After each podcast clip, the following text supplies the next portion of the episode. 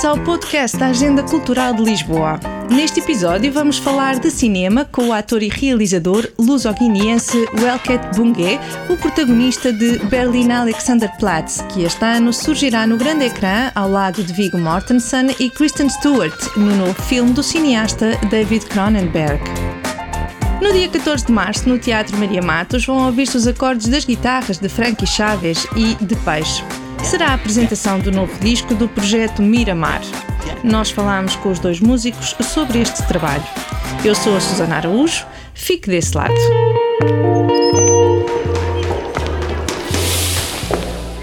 Showtime. Was?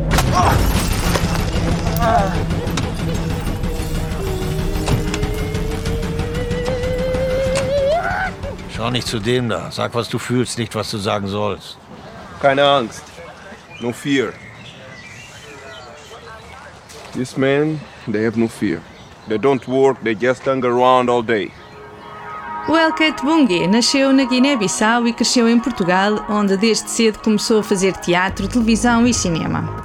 Por cá, formou-se no ramo de atores na Escola Superior de Teatro e Cinema. Mantém uma forte ligação com o Brasil desde 2012, quando iniciou a pós-graduação em Performance pela Unirio.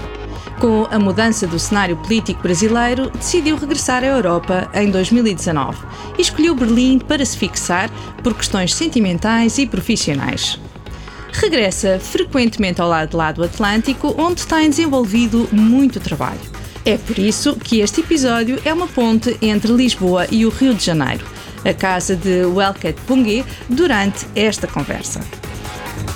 Mas comecemos por falar de Berlim, a cidade onde filmou a longa-metragem que lhe trouxe o maior reconhecimento internacional até agora, Berlin Alexanderplatz, do realizador Buran Kurbani.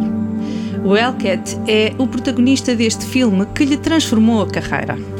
O Berlin Alexanderplatz é, é um, um momento de virada, na verdade, na minha, na minha trajetória ascendente de carreira, né? Ah, porque aquela produção e a complexidade daquele guião atestam, atestaram as minhas qualidades enquanto artista, coisa que Portugal nunca teve a possibilidade de me oferecer, não é? Até porque acho que o país subestima muito um, determinados perfis né, de artistas. Isto quando não são histórias temáticas, né, em que o país tradicionalmente, e por uma questão de, de, de, uh, de alguns conservadorismos, um, acredita que pessoas como eu aí sim possam protagonizar. Né? A verdade é que este filme aqui, o, quer dizer, o perfil do personagem, como foi escrito no romance uh, do Alfred Dublin em 1920, não tem nada a ver com, minha, com o meu perfil, né? E portanto, os alemães uh, têm a coragem e também o entendimento artístico contemporâneo de subverter vários signos daquela história. E isso tem uma oportunidade de mostrar as minhas valências, não só como ator, mas também como, como pessoa, né? Wer bezahlt 1000 Euro für eine Nacht? Wer bezahlt 1000 Euro für irgendwas? Für eine Kette? Einen Schuh? Tasche? Herzlich willkommen in der Freak Show! A interpretação de Francis, um refugiado que chega à Europa depois de um violento naufrágio, valeu-lhe o prémio de melhor ator no Festival de Cinema de Estocolmo e a nomeação para o mesmo galardão no Festival Internacional de Cinema de Berlim e nos prémios da Academia Alemã de Cinema. Quem também não ficou indiferente ao trabalho de Welket Pungue foi o cineasta David Cronenberg, que escolheu o ator luso-guineense para integrar o elenco da sua próxima longa-metragem, Crimes of the Future, ao lado de Viggo Mortensen e Kristen Stewart. As filmagens decorreram na Grécia e o filme está já em pós-produção. A estreia deverá acontecer este ano. A filmagem foi incrível, é um diretor estupendo, não considero que ele seja uma pessoa que dirige muitos atores. Ele trabalha com aquilo que os atores trazem. O Mortensen é um colega incrível, pá. Muito bom de jogo, uma escuta cênica também incrível. A Kirsten Stewart também. Quer dizer, ela funciona bem nos filmes, mas não sabia que ela era tão trabalhadora, né? ela trabalha muito mesmo para chegar ao nível uh, das personagens né, que faz. I'm a personal shopper. Whatever you want to call it, this conversation is over. E claro, este filme chega até mim porque por causa do Berlin Alexanderplatz, né? O Cronenberg viu o filme em Paris através de um distribuidor dele, né, amigo dele, porque ele andava já há algum tempo à procura de um ator para fazer este personagem. Disse, epá, tinha que ter um personagem que, um, pronto, epá, que não tremesse, que não estremecesse em frente ao Viggo Mortensen. E, e, quando viu o filme, e ele quando viu o filme, o Berlin Alexanderplatz disse, epá, é este tipo aqui. There were many strange creatures in residence here. But for some time now, there has only been one. A subject possessed of a statistically excessive susceptibility O Elcat reconhece que há potencial em Portugal para fazer cinema de grande envergadura, mas defende que é preciso acreditar e apostar no talento. Nós temos um cinema com bastante potencial, só que esse potencial não pode ficar na forma do nosso cinema. Esse potencial tem que ser celebrado na diversidade da paisagem humana que o nosso país tem. Quando falo de mim, a partir da minha pessoa, estende-se a muitos outros que estão por aí e que têm que ser mesmo. Tem que ser lapidados e tem que ser. Eh, tem que se potencializar estas pessoas. Porque tu só consegues melhor e as pessoas só conseguem reconhecer o teu valor quanto mais oportunidades tu tiveres, né? Para amadureceres. Mas o Elket Punguê não é apenas ator, é também realizador e produtor, ou artista multidisciplinar, como ele mesmo se define. Tem mais de uma dezena de curtas-metragens realizadas. Enquanto cineasta, quer que os seus filmes abram espaço ao diálogo. Mais do que repetir fórmulas, prefere lançar as sementes para a reflexão. Faço o cinema como faço, uh, com, com os recursos que tenho, tentando garimpar uh, histórias, perspectivas, recortes de coisas que eu acredito poderem ganhar muito mais corpo e muito mais sumo em termos de discussão, de diálogo, do que propriamente ter a preocupação de fazer histórias sobre realidades acabadas e altamente discutidas já ao longo, ao longo dos tempos. Mal é como uma semente à vida de luz. Sempre que o usares, ele crescerá até que faça parte de ti. Deixem-me experimentar, aprender. Deem-me essa oportunidade. Onde é que ele se escondeu com a nossa vaca? Arranjar um trabalho a sério, vou deixar de ir às aulas de pintura. Ibuze chega na 1446. Então, nesta equação, as mulheres negras são as vítimas perfeitas destes vários sistemas de. O Elket Bungue tem hoje voz nas academias de cinema portuguesa, alemã e europeia e destaca a importância da abertura desses espaços a novos membros. Estão a, a trazer pessoas que estão, a meu ver, sobretudo subrepresentadas né, nesses espaços, mas que também têm um trabalho mais independente, autónomo, que é importante ser tido em conta como membro, né? porque isso faz com que a nossa maneira de pensar, a nossa maneira de ver os filmes, a nossa maneira de ver a política da atribuição de financiamentos também uh, seja influenciada um, porque nós somos pessoas também periféricas periféricas no sentido uh, no meu sentido é pessoas que estão em trânsito não é? e portanto não estão baseadas numa, num, num território e consequentemente apenas numa só cultura não é?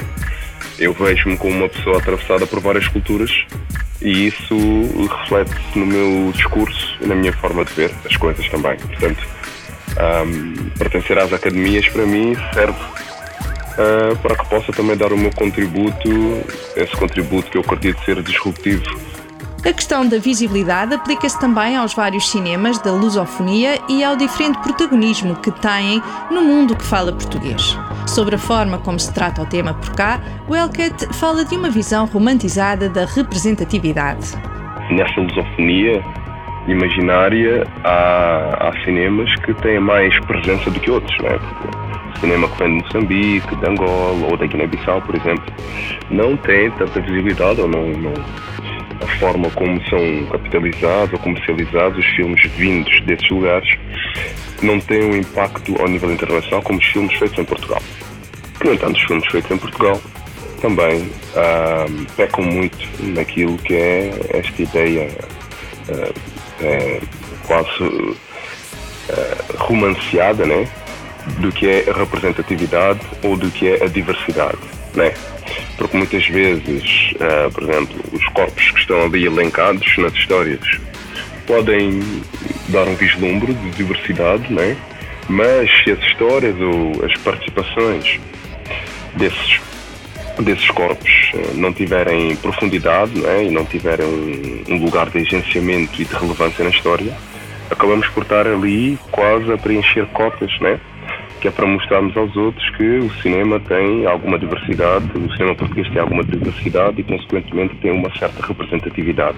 Ouvimos Welker Pungue, uma das 100 personalidades negras mais influentes da lusofonia, segundo a revista online Bantuman, numa iniciativa que teve o apoio da EGEAC.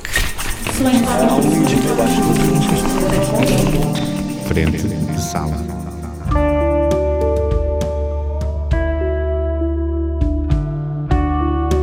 Som da guitarra é a essência do projeto Miramar, que junta Frankie Chaves e Peixe. Colaboraram pela primeira vez em 2017 no Festival Guitarras ao Alto, no Alentejo, mas o que seria apenas a preparação de três concertos transformou-se num projeto que vai já no segundo registro discográfico, como nos conta Peixe. Muito rapidamente tivemos a ideia de registar o, aquele repertório num, num disco e eventualmente começar a fazer concertos para além do, do Festival Guitarras ao Alto. E foi o que fizemos. Opa, entretanto, as coisas começaram a correr bem, nós gostamos muito de tocar um com o outro, damos bem também, a, a criatividade entre os dois acho que também flui de uma forma natural. E, e a meio do processo do primeiro já estávamos a, a pensar que seria fixe fazer um segundo disco. E, e, enquanto estávamos na estrada também na direção do primeiro disco, já íamos começar, começando a trocar algumas ideias de músicas novas e, os, e, começaram a aparecer coisas novas opa, e, e, aos poucos começou-se a formar o repertório que, que está neste Miramar 2. Apesar de ter sido gravado em confinamento, o novo disco é um diálogo instrumental, aberto e luminoso.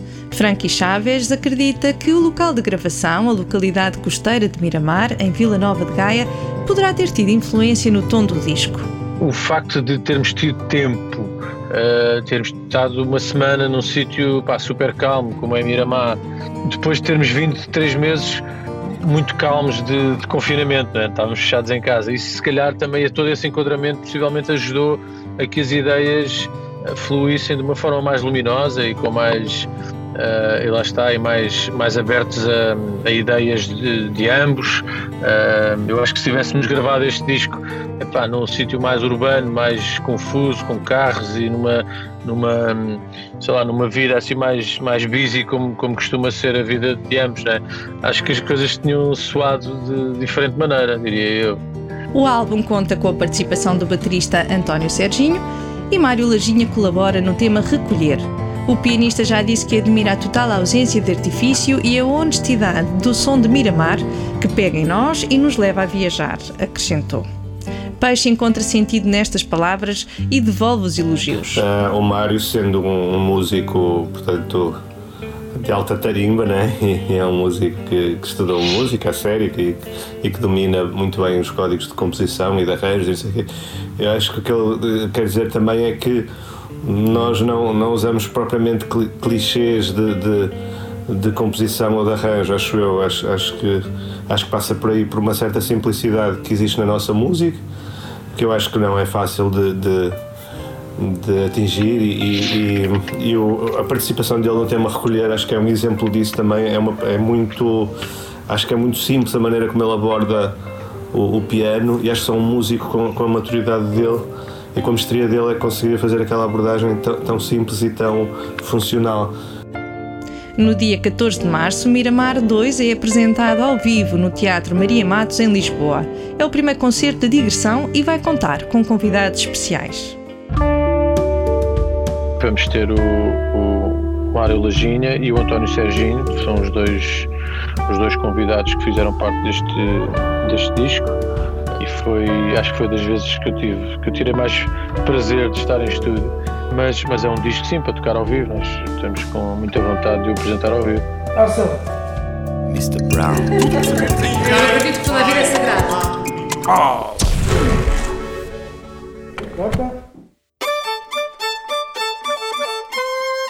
Já arrancou a temporada Portugal-França 2022, que conta com uma extensa programação cultural e científica a celebrar os laços entre Portugal e França.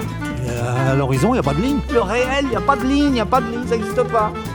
Em Lisboa já pode visitar as exposições Gerard Fromanger, O Esplendor, no Museu Coleção Berardo. E Panteão e Panteão, que se debruça sobre as semelhanças e diferenças entre os panteões de Lisboa e Paris. Mas há muito mais para ver em Portugal e também em França.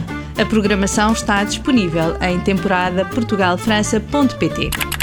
No Teatro Nacional Dona Maria II, até 6 de março, o espetáculo Mariah Carey fala-nos de prazeres vividos em segredo. Romeu Costa e Marta Carreiras mergulham no universo musical da cantora norte-americana Mariah Carey numa conferência performance que pisca o olho às famosas TED Talks.